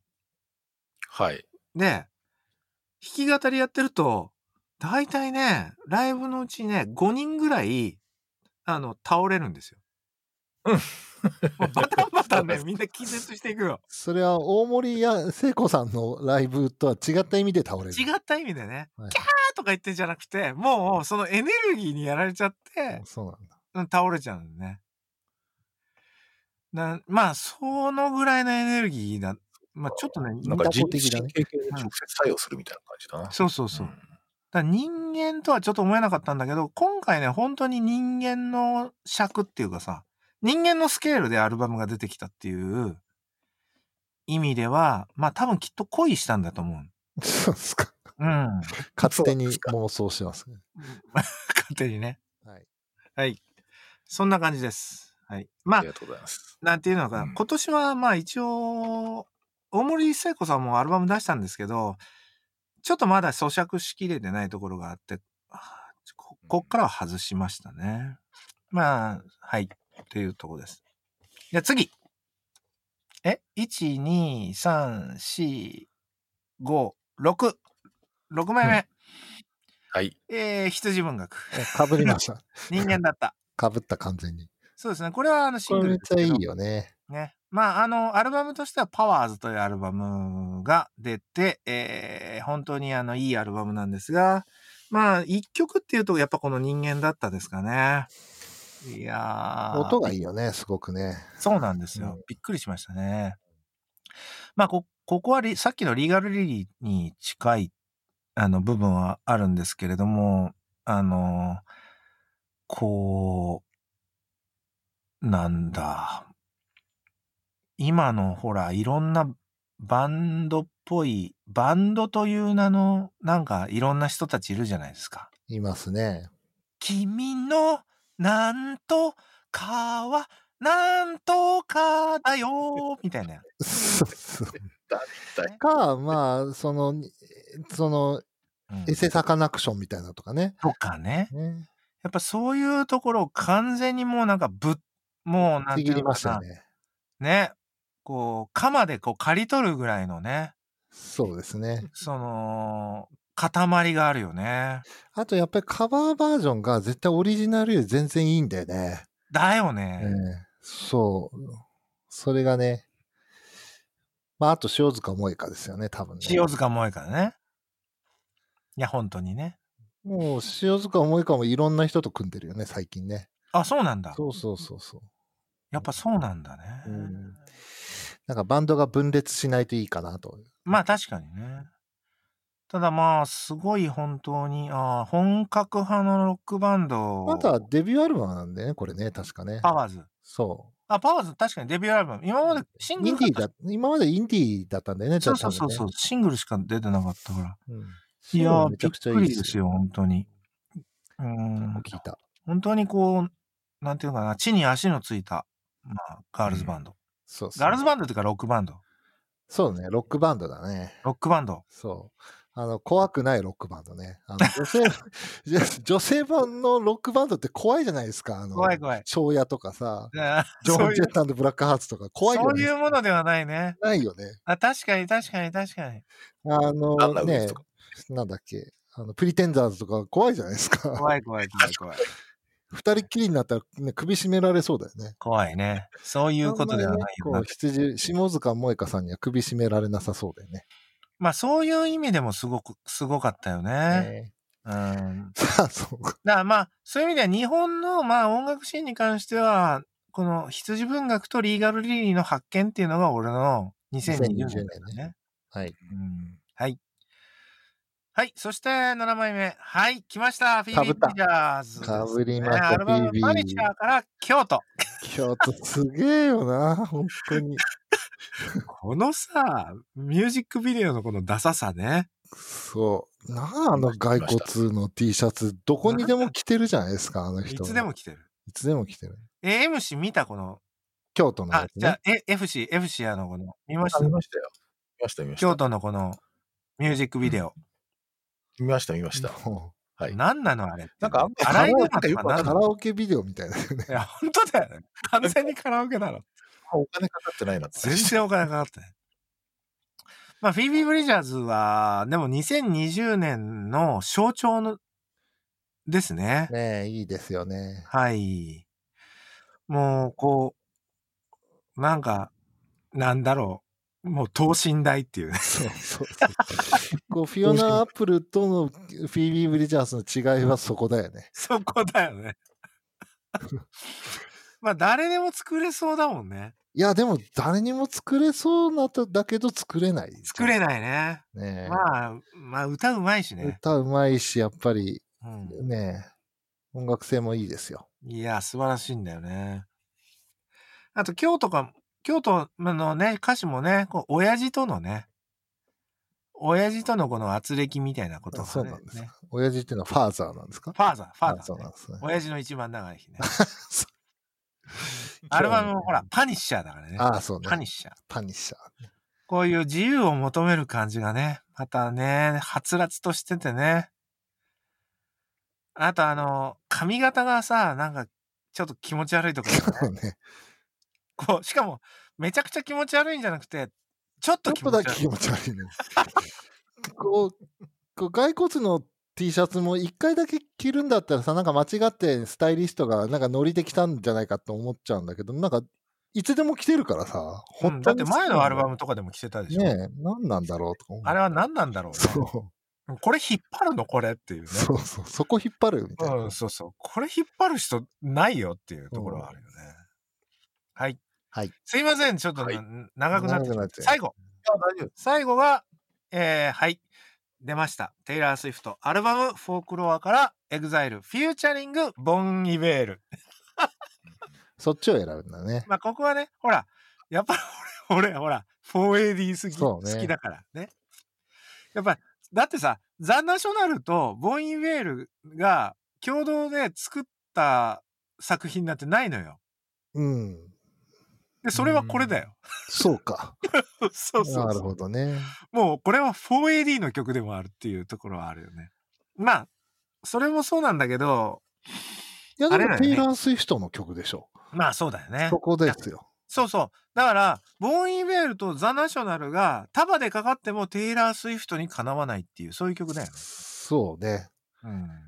こう、柳子がなんか曲カバーして全部柳子になっちゃうのと似てるけどね。ああ、そういうことだよね。でもし素晴いや。らしいですよね。一緒に組んだことによって。本当にね。えーでもまあ、テイラー・スウィフトがとりあえず、あれだよね、ザ・ナショナルを、え、ノミネートしてくれたことがありがたいよね。そうね。そして、まあ、絶対グラミー賞取るよね、これ。またね。うん。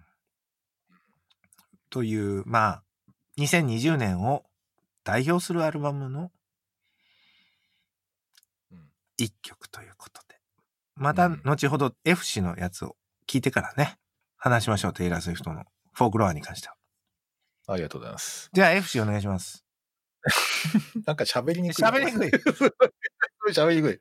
全然なんかあの、あれですね、ちょっと僕と全くこう、あの、系譜が違大う丈の夫でですよ。系譜が大丈夫ですか確かに。じゃあ私今年ちょっと聞いた曲で好きな曲っていうのでちょっと上げてみますとですね。まあ軽くいきます。まず1曲目がですね。えーっと、これは The Weeknd の4枚目のアルバムがまあ今年出て、まあシングルとしては去年出てるんですけど、Blinding Lights っていう、あの、えー曲ですね。もうちょ、まあ大ヒット曲。大ヒット曲ですね。なんか、最初聞いた時ね、あの、ニューオーダーが、あそうなんだ本当にね。そうね、本当にいやね。いやいや、そうですそうですそうそうそうそう。あの、シンセがなんかすげえチープな感じそうで。ねでもね、ウィークンドは、やっぱりあの、あのね、80年代を引きずってるところがいいんですよ。ああ、やっぱそうなんですね。ウィークンドって、実は G1975 と同じ形で、同じ時に、あそのう、だね。同じぐらいの時だよね。うんあそうそうなんです。かセへッーセットですよ。俺俺らにとっては。あそうなんだ1975とセット。だかええ、面白い。うんらそういう意味ではそうなんね、だこう、ううん、じゃあ多少被ってるんかだ。ぶってますね。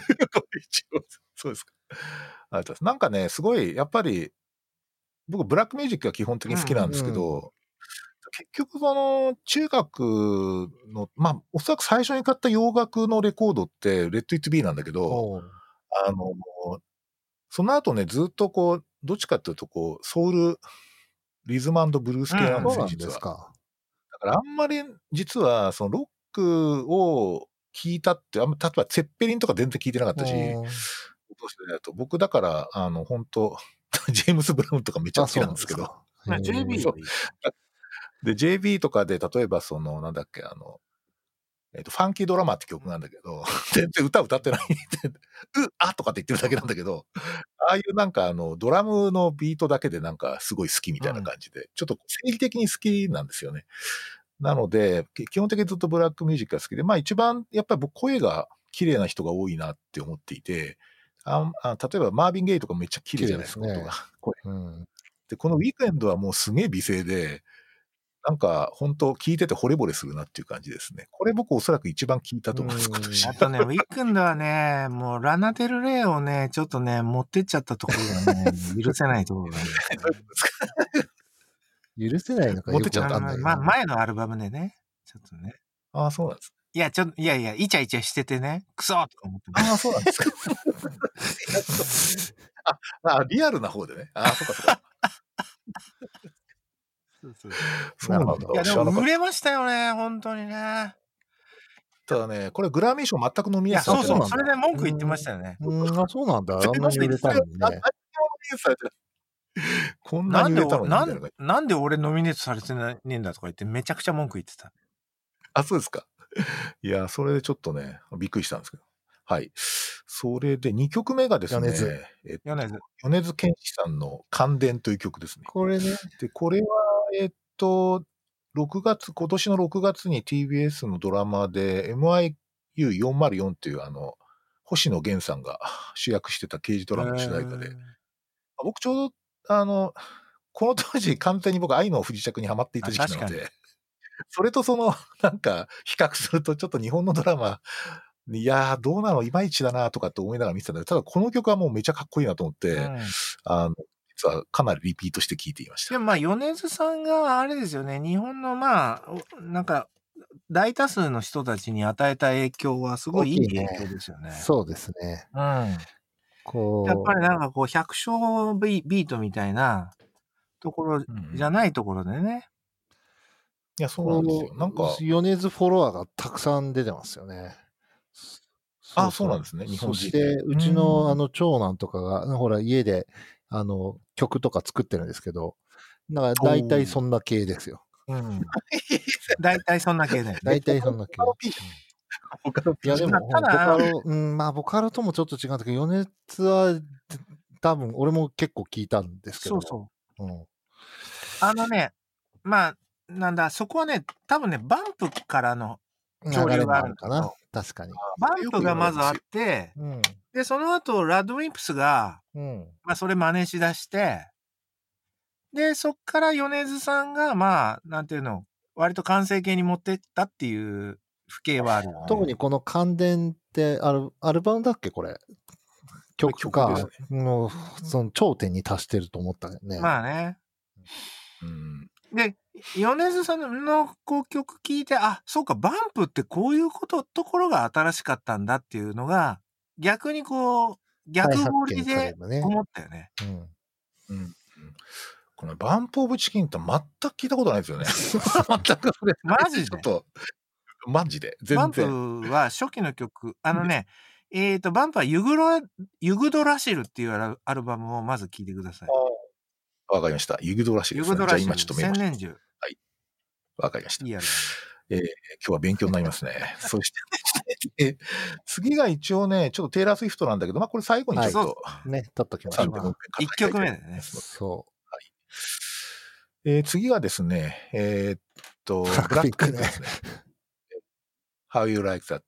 まあ、僕、これ、結構、あの、コーチェラでものすごいブラックピンクが受けこてれ る、こちらであね。の、フィルう。ム、ねでネットフリックスで出てて、もう仰天したんですけど、これねやっぱりなんか、あ、これが受けるのね、みたいな、うんこういうのなんだ、今、受けるのは、みたいなのがすごく分かって、なんかこう、ドラマチックに、朗々と歌い上げるとかとは全然別の世界で、まあ、おそらくなんかね、なんとなく本当になんか、あの、ちょ、ちょっと聞きでもかっこいいみたいな感じです。一から最後まで聞かないと分かんないっていう感じじゃないのでまあ、なんかね、そういう点ですごい面白いなと思った。そこはね、う本当はあれですよね。それこそデュアリパとかの不景でね。ああ、うんで、やっぱ、あの、すごいこう、あの、似てるところはありますよね。まあなんか、ただ、あの、PV っていうか、その、あ動いてるところを見ると、まあ、昔からの K-POP の系譜うでんの振り付けとか全部全く同じなんだけど、まあ、洗練度と、あとやっぱりラップがうまいなっていうか、で、特にやっぱりあの、実は韓国語ってめちゃラップとな、あの、なんかこう、相性いいんだなって、あすそうそうごいね聞いててそ思ううで。すね。まあ、ラップで言うと、まあ、リサが可愛さす、可愛す ぎる。まあそうです。なんていうかこう、本当はリサと結婚したい。 わかりやすいね、B さんね。わかりやすい。わかりやすいよえね。えあ、ジスも好き。ああ、まあ、わか だいりまぶした。好きです。わかりました。いうことでですね、ちょっと今後の、まあ、活躍に期待したいなと思います。まあ実際ね、アルバムも全米チャートでもう上位いってますいからね。やねーいいアルバム、まあ、BTS も含めてね、いいアルバムですよ。で、次がですね、えーっとね、バーティーズ・ストレンジっていう人のブーマーって曲なんですよね。で、これ、僕最初、マジ、なんかね、普通、あ、あた新手のオルタナバンドかなみたいな感じで、 こう、そなうってきたんですけど、PV 見たら、もうカーティス・メイフィールドみたいな感じの人ちょで、っとね、めメガネかけてね。すげえ、ちょっと大柄な太った おっちゃんみたいな感じで。ちょっと大学教授っぽいですよね。大学教授っぽい。なんか、僕逆に言うと、だからすごい、さっきのウィークエンドとか本当ポップだなと思うんだけど、そのブラックミュージックが、こう、ロック、こう、もろロックなんいだや、よね。バーテそうィね。あれ、バーティーズ・ストレッチは、もうね、フォーマットとしてはロックですよ。あ、やっぱそうなんですかロックロッあのーうんうんうんまあ、ただ、歌い方とか、やっぱり性質とかは、すごいやっぱりブラックミュージックの不景を出しているので、そういうね、フォーマットがすごいロックというか、まあ、ブリティッシュロックですけどね。そそうね。さらにうんうんねブリティッシュロックの、その、フォーマットに、ああいう、その、ちょっとラップも入ったような歌い回しを出してるところはすごく新しくていいっすね。なんかやっぱりロック死んだとかって話になってるじゃん。まあね、そのマシンでね、ぼ盆栽みたいな趣味になってるもんね。うん。そうそうそう。で、なんかやっぱり、ちょっとブラックミュージックの方から、なんかそういう、こう逆に、なんかこう、バーティーズ・ストレンジは本当にあれですよそ。そういう意味ではちょっと研究室から出てきた音楽みたいな感じです。あ、面白い。うなるほど。いやなんかね、インタビューみたいなのちょっと見たんですけど、あの、YouTube でめっちゃ知的いなや、んだそよ、うね。そうそうそうそう。なんか、行かれたおっちゃんとかじゃないめんちですゃよくちゃ、めちゃくちゃ大学教授っぽいもん。全然そうですね確かに。そうそうそう。まあ、これがすごいね、あの、ちょっと結構リピートしてました。はいあの、イントこれいはやど、でどものいい辺かやらろ聞いたんですかどの辺で引っかかったんですかこれ。なんかね、どっかのポッドキャスト番組で紹介してたのかな。あそうなんですやっぱりそういう感じなんですね。そうなんですこだから特にレコード屋に行ったとか、じゃないや、CD う、屋いにやい行ったや、とかでは CD ないがもうないですからね。 こういうのの新しい曲との出会いっていうのは、やっぱりポッドキャストの誰かのおすすめみたいな感じなんですね。そうなんですよ。だからね、今日この、あれですよ、あの、プレイリストの公開がですね、結構意外なブームを巻き起こして そうまですすか。ホフディラ ンの。ホフディランはないわ。まあ、 あのーうん、でもひ、俺もね、あの、なんていうの、今回はやっぱりブラックミュージックであいいなと思ったのは、一つはこの、やっぱりバーティーズ・ストレンジですね。で、もう一つね、あの、すごい、あの、いい、あのアルバムを出した、あの、モーセス・サムニーっていうのがいるんですけれども、うんうん彼のそ、彼ももうそういう、なんていうのかな、カテゴリーを超えていくね、この、なんていうの、うんこう、カテゴリーをボーンって超えていく跳躍力がね、素晴らしかったですね。いや、だから、なんかちょっと古いけど、カーティス・メイフィールドとか、その、まあそうねアービン・ゲームをかなりカテゴリー超えたよ超えね。ましたね。モータウンサウンドから全然変わっちゃったから。まあうん一方で、こ今年に関して言うと、それこそケンドリック・ラマーとか、あの、出さなかったですよドレイクとかね、そういうあたりの、こう、なんだ、王道のラップ勢は、いまいち元気がなかったですね。そうですね。ダ・ベイビーぐらいじゃないですか。 うん、ブラック・ライブズ・マター絡みで、こう、バーンと来た人はいたけど、やっぱりケンドリック・ラマーがなんか、あ僕、本当マジ好きなんですけど、あの、ちょっと沈黙してましたよね、ね結構。うん。だから来年ちょっと期待してるんですチャイルディッシュ・ガンビーノは、あの、出したんあチャイルでズ・すガよンビねーノはい。うんまあでもまあ、いまいちでしたね。うんありがとうございます。そしたら次がですね、まあちょっとこれは僕のしか興味がないと思うんですけど、あの、G って曲ですね、 G ドリーこムれガカンンダズムでしょ。ああ、ガそンうダなムんでですすか。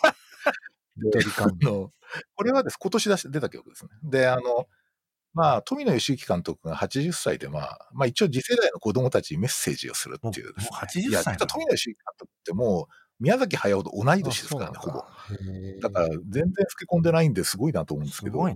まあ今すごい、あの、G のレコンギスタっていうそのうをでですすね、ね。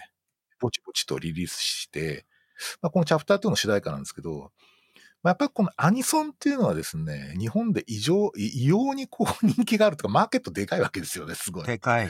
で、なんか、その、いや、でもね、アニソンってなんかこう気持ちいいなとかって思うのは、やっぱこう、ほら、A メロ、B メロ、サビ、感想みたいな。うんうんうん AB 来てサビだみたいな、大サビみたいなな。るほど。あれなんかドラマチック構成みたいなやつがやっぱりこう、んんんんすごいやっぱり残ってるっていうか、それをめちゃくちゃこう突き詰めてかっこよくした感じなんで、やっぱり歌謡曲のその、なんていうかな、気持ちよさみたいなやつがやっぱりちょっとアニソンには残ってるな。まあ、それを今年のね、そういう意味では、あれ、リサさんですよね。あそうね、うん鬼滅のね。別のね。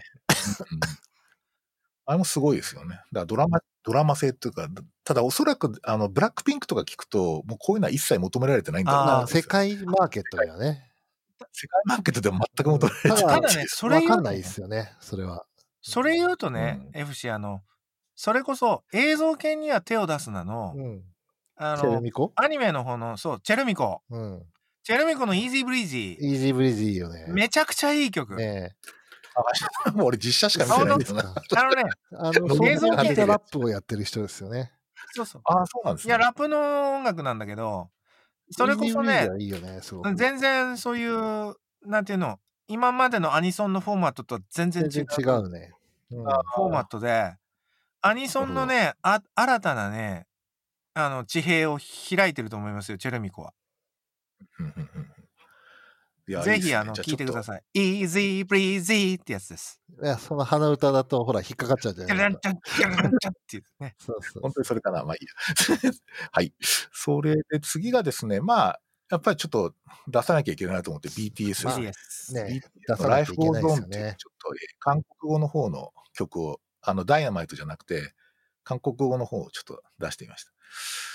まあ、ただ、あんまり日本で、こう あの、すごいこうなんかね、BTS 見てると、そのえ、まあ、世界的な評すごい価、すごいと比べて人気じゃないですか。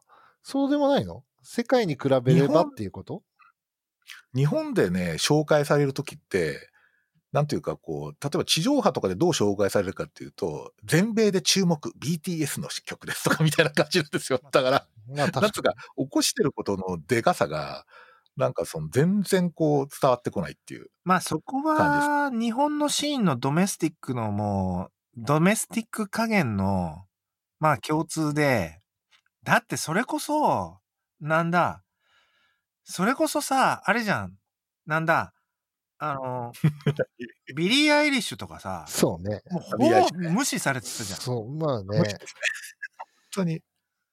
これ何なんですかねその全然、なんかこう、日本に来てないっていうか伝わらないですよね。あのやっぱりね、すごいなん鎖か国してんですよ、うんまだだと。思うけどな。文化的で、に。それはね、俺別にいいとか悪いとかじゃなくて、なんか特殊なんですよね、多分ね。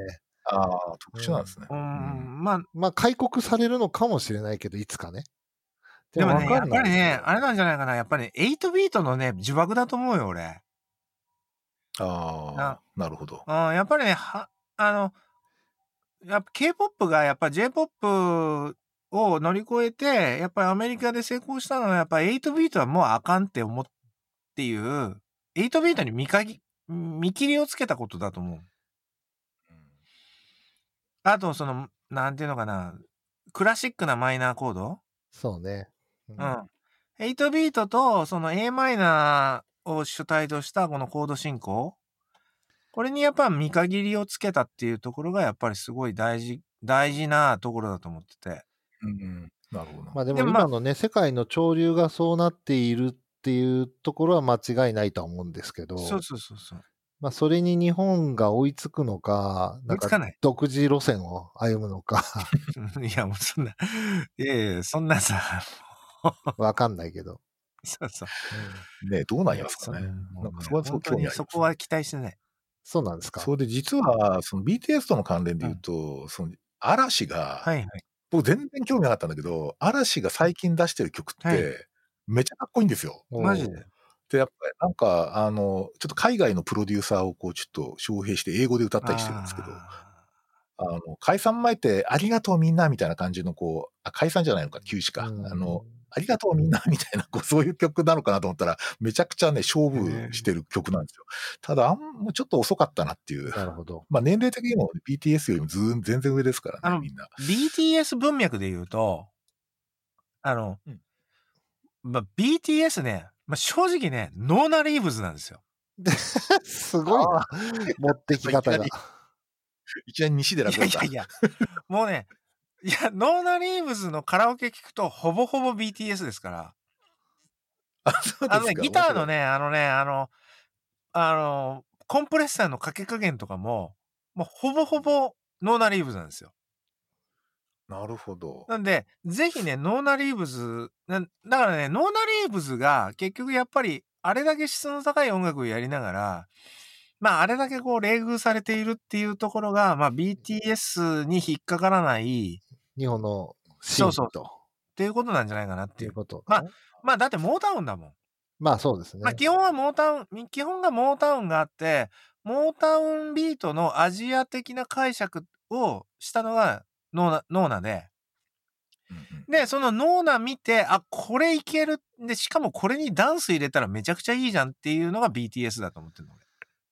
あ、面白い。うん僕ね、ノーナリーブスは珍しくね、ちゃんと聞いてる人なんですよ。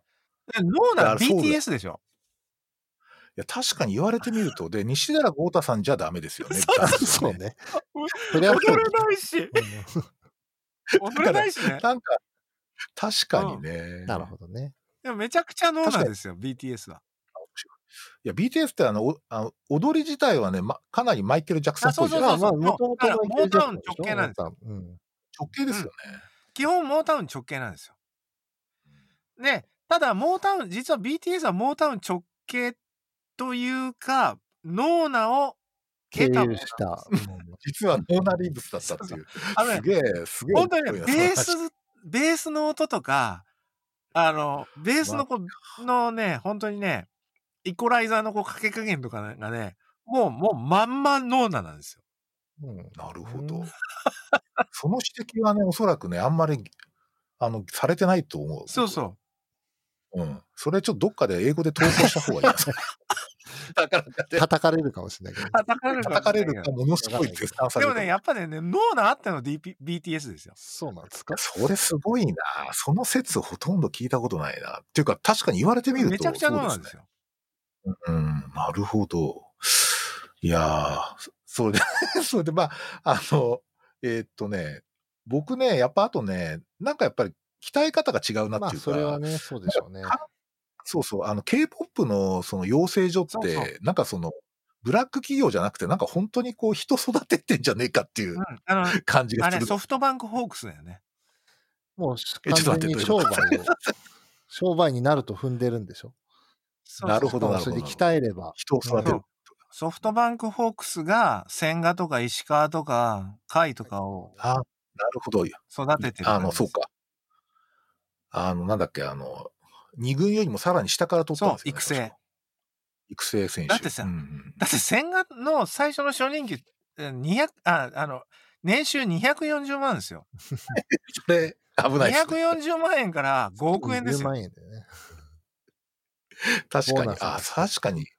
K-POP ソフトバンクホークスっていうアナロジーもすごい面白い、ね。いいやや、本当にそれ面白いな。素晴らしい。すごいですよそうあとね、その僕、BTS が好きなのは、ジミンって子がいるんだけど、その、彼もほほぼ女性の声まなあんです確よ、かにねああ、なんかこう、男性が出す女性の声ってめっちゃ惹かれるんですよ、僕。わかる わかるあでもウィン君のもそうじゃんちょっとあねそうですね。なるほど。そうそうそうパルセットがうまくってそうそうファルセット。だからあの辺のやっぱ声質とかはね、素晴らしいなと思いましたね。まあそういう意味でもノーナとちょっまと た、どうだね。またどうだでも、ただちょっと、西寺さんがあまりに庶民的すぎるっていうか、顔がね雰囲気が、雰囲気が。顔 だから顔をね出さなければねあ素晴ら音も素晴らしいですよね、そう本そ当。うんノーマリーブさん、なぜか僕聞いてるんですよ。はい。えーっと、で、最後ですけど、一応先ほどあの B さんのところにちょっと話出たけど、あの、カリーっていう人のバックトゥーザスタートっていう、いやいい曲ですまあねはい、これすごく好きで、たまたま流れてきたんですけど、てか、そうななぜかリコメンドされてたっていういい曲ですか、よあの、サウンドクラウド、はい。おそらく卓録じゃないですか、ね。卓卓録録でしょうね。で、まあ、こういうドリーミーポップみたいなやつはすごい好あ、きなそんですよ。うそうそうそう。もうわーみたいな感じ。ちょっとあれだよね、あの、なんだ、本当に、ちょっとサイケデリックな感じでね。こういうのがなんか時流に乗ってふわーっとこう広がってってしまうところが、そのね、うんサッカーマミーにもにタカマミにもね。 ね、通じるところがありますし、まあ、もしかしたら5年後に余熱になってるかもしれないよね。ひょっとしたらひょねっ。としたらね。この子おそらくアジア系、南アジア系じゃないかなって。イギリス人でしなょんとなく思ったイギリス人なんだけど、なんか顔、顔、PV のお顔がすごいなんそうか、うん、高校生か ?16 歳で。 16歳ですね。ううん。いや、素晴らしいです。なんか、ちょっとアルバム出ないかなっていう感じ。確かまだに1曲しか出してない。うん、まだ一曲です、ね。サウンドクラウンドにいっぱい載ってるんですかいや、サウンドクラウドもなぜかそれだけだったんですあそうよ。はいすごい。なので、おそらくなんか本当に、なんかこれからの人なんでしょうけどね。まあ、こういう人に、俺みたいな、極東そんなのに聞いてない人、 そう、極東の人があれって思うっていうのは、やっぱりこ時の代ネですよねット時代。うん。うん思いますはい。ということで、最後、じゃあ、えっと、3人でですね、テイラースウィフト共通で挙げたテイラー・スウィフトの、まあ、フォークフォローアクロアですね。まあ、な何だったのかということについてちょっと語ってですね、締めていきたいと思うんですが、どうでしょまずね、そのフォークロアっていうアルバムタイトルがもうやばい。そうね。あと、白黒のね、なんかこうう、ん。ジャケッ森ト民か族ら、学ね、うん民族学。 そう。森、森から出てきた感じだよね。そうそうそう。そう。都市で俺たちこんなに苦労してるのに、みたいな。なんていうのかな、こう、あのさ、あらゆるタイミングが一致したって感じだよね。う。うん一つは、まあ、テイラー・スウィフトに、フォークの神様が降りてき、まあ、その、それも、本当でまもあテイラー・スウィフトってカントリーじゃないあそうそうそう、ではさ、ほら、フォークルーツもあるわけじゃないですか。ある、ね、カントリー、カントリーがある、カントリーがあナるッシュビルう。んそうそうそう。うんただ、ねそれがほら、マーケットでこう、そうそうそうあの巨大になってビッグマーケットでねそうそうそうそう。キラキラの、あの、まミあラーボールみたいなそう服着出してね。ひどい目にあったりしてひね、どい目にあって。うん。で、ディスられてカニ鬱になっ て。カニエにひどい目にあったりとか。そう、ディスられて鬱になって、で、今度は、その、なんだ、反トランプ反トランプですよね。うん反トランプに行って、で、まあ、政治的なステータスを、こう、まあ、あれですよ。だから、なんだ、ミスアメリカーナ うん。見ました、見ました。ネットフリックス。いやあうんあそこからす、結局、あれなんだろうね。多分、フォークの神様がその時に降りてきたんだろうね。だ、テイラー、お前は、お前の音楽を鳴らせる。本当かないや、そんな気がす る。神がね。なんか、あの、ほら、プロデューサーのアーロン・デスアーロナーン・っデスナアー、ロン・デスナーね。ていう、俺の大好きあなのナナショナル。ザ・ナショナルっていうのをちょっと僕、その後聞いたんですけど、サウンドほぼザ・ナまショあナルじゃそなういでですすか。よほねぼ。ザ・ナショナルです。ですよね。 だからおそらくザ・ナショナルファンは怒るんじゃないかってなんとなくいい思んったでん ですよ ね。す。あの、いいんちですなかみそにれでザ・ナショナルファンですよ。あ、そうですか。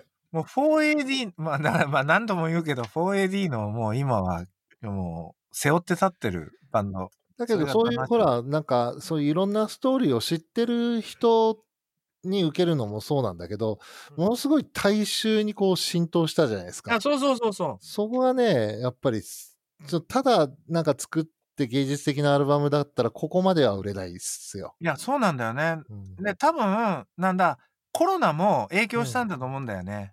そうね。いや、してるでしょ。で、やっぱりさ、みんなこうさ、うちにこもってさ、そうそうそう。なんかこう、やることなくてさ、やる外こと出らんなくてなさ、くてさななんか卓面とかさ、なんかグツグツ煮込んだりさ、たごめんでキラキラした音楽とか聴いてると さ、ななんんかかムカついてくるんだそようそうそうそう。ね。で、そこでない、まあみんなが内省しだしてさ、そう、死んじゃうかもしれないとかさ、ねあない、来週にはもういないかもしれないとかね。そうそうそうそう。で、そんな時にさ、偶然さ、その、あの、テイラーの、その、降りてきたのと、あとはそういう商業的な、その、ショービズが、こ、まあ、こ、今回はグラミー賞狙おうぜって言って、うんその商業的な成功じゃなくてグラミー賞狙おうぜって言ってきやったのと、さらにはコロナのこの、なんで閉塞感がもう見事に一致して、このフォークロアっていうものが位置づけられたよね。まあでもさ、フォークロアがさ、出たのはまあそれでいいとしてさ、うん。そこで止まんなかったわけでしょエヴァーモアエねヴ。ァモア でね。びっくりしたね。 びっくりしたよ。でもほぼさ、2枚組アルバムにしてもいいし、少なくともなんかもう1年空けてもいいよね。だからプリンスのあの、あの頃の時代だろうな、なんだ多っ分け、ね。サイエン・オブ・ザ・タイムズとかだよね結。構ボツにしたよね、プリンスさんね、確かあああの頃の、ああいう、もう、とにかく曲ができちゃってしょうがないんだよね。に。うんうんいや、すごいなと思って。まあ本当あれですね。新しいやつの PV もちょっと見たけど、なんか、前より好きかも。そうそうそうそう なんかまだね、聴いてる時 間がね、まだね、フォークロアに比べると短いんですよ。だからあね、ーなるほどなるほどなんか繰り返し繰り返し聴いてるんですけど、とフォークロアほど、こうなんか、こう、その、侵食されてないんですよね。なるほど、なるほど。なうんん。かね、俺、やっぱ寝るときに、寝る前に聞き始めて、そのまま聞いて寝いるって感じだったんですよ。。フォークロア。 結構出てた頃すげえ、なんか、寝るのにめちゃくちゃいや本い当によくて。だからなんか環境音楽みたいになっちゃって、 なんか、うん。なんかね、僕、青葉一子さんのね、その B さんが紹介された曲っていうのも、なんかすげえアンビエントで、なんかずっとループして寝る前に聴いてていいんじゃないかっていういい感じでだっんすしたよょまあ、ほら、青葉一子とかはさ、ずーっとループして聴いてても体に悪くないんだよね。 確かに。あ愛子とかずーっとループして聴いてると体に悪いんだよね、なんかね。そうなの。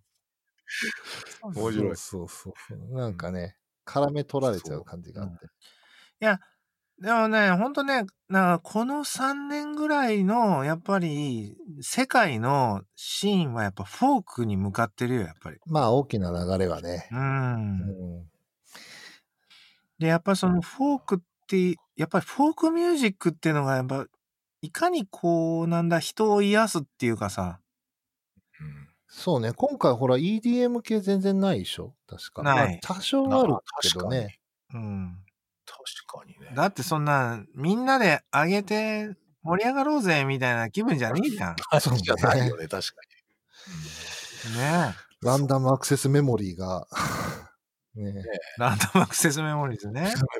そそういう気分じゃない。ないよね。ういう気分じゃないですよね。でやっぱりその、うん、本質的な意味でのフォークミュージック、インナーソングインナーソングっていうものをやっぱりみんな、こう求めてるんだろうし、俺たちも求めてたし。いや、でもわかんないよ。ほら、それはまた、こう、もまた動き出すかもしんないから。まあそうだねやっぱりこれがずーっと続いてたら本当に、こう、ね、人口減少してっちゃうね。まあね。うん。うんね みんな森に帰り始め、まあ、階層化されるのかもしれないけど。うん。読んだよ。 全ない部。 よね。そうだったね。大層ね。で、まあ、そその中で、その、今回の。のテイラーの、まあ、フォークロアとエヴァモアは、ピタッとこう、さ、必然というかさ、そうですうね。んまああ、ま、そうすると、あれですね、今年の代表、我々が選ぶ1枚とすれば、やはりテイラー・スウィフトのフォークラとですいね。うことで、ですね。結論が出たみたいでまあすね。これはもう、意義は全くないですね。そして、ということではいま、もう万が一グラミー取れなかったらどうしよいや、いやア ルバムは絶対取るよ、アルバムう。賞は。まあさすがに取。るよね。何かしらは取る。アルバム賞取らないっていう線はないと思うよ。はい。ということでですね、あの、1時間43分。割といい尺だったんです。ちょうどいいじゃないちでょうどいいすか。はい本。当ですかありがとうございます。はい。ありがとうございますもう今年最後にふさわしい雑談になったと思います。めちゃくちゃママニアックでしたよ、これ。そう。 すごいマニアックですね。僕もね、メモ取ったりとかね、ウィッキー見ながらね、皆さんのお話を聞いていいまや、した。でも俺はいも、あの、知らないことをよく、えーはい知りました。いや、こんなマニアックなこの聞いてくれる人いんのかなこしかもこんなにバラバラで、テイラー・スウィフトは共通してるけど、みんな バラバラでしょ共通。したっていうね。なんかでもすごい、なんかいい結論だったような気がしますけどね。どうする来年も年末にやって、またテイラー・スウィフトだったら。こう、 ね。またテイラー・ねスウィフトだった。あ、そうだ。それで最後に、あの、BMPC の宣伝あを BMPC あああのお願いいたします。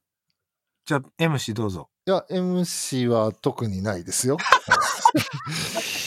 で、あの、YouTube で、あの、B 氏と M 氏の今夜もプライマリケアっていう番組をやってまして、あの、まあ、リスナー、まあ、だいたい100人ぐらいしかいないんですけど、あの、でもまあ、なんですかね、面白いと思いますよ。面白いと思ってるのは俺たちだけだと思うよ。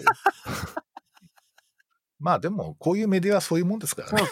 そうちょねっ。と面白いと思うので、ねぜひ、はいごあ覧のねくだ、さい楽しそうに仲良さそうにやってるけど、そんなに仲良くないんですよ。そんなに仲良くないね。わかりました。あの、リンクの方をね、えっ、と、小ノートあありにが貼とっうてごおあきりがとうまごすざい。ます。またじゃあ、それで、リスナーが増えると、リスナーっていうか、そうですね視聴者が増えると、広告が入るようになるよ。じゃあ、そろそろってことで、今日どうもありがとうございまあしりた。がとうございあましりた。がとうございました。楽しかったです。また来年。いや、来年の年末にまた年目末指して恒頑張り例ま番す。組になる。た。楽しましょ恒例番組にしてはいはい。う。では。はい、じゃあどうもありがとうございましえたえこちら。こそありがとうございました。良いお年を皆さん。さようなら。はい、ハッピーホリデイズ。 Happy holidays.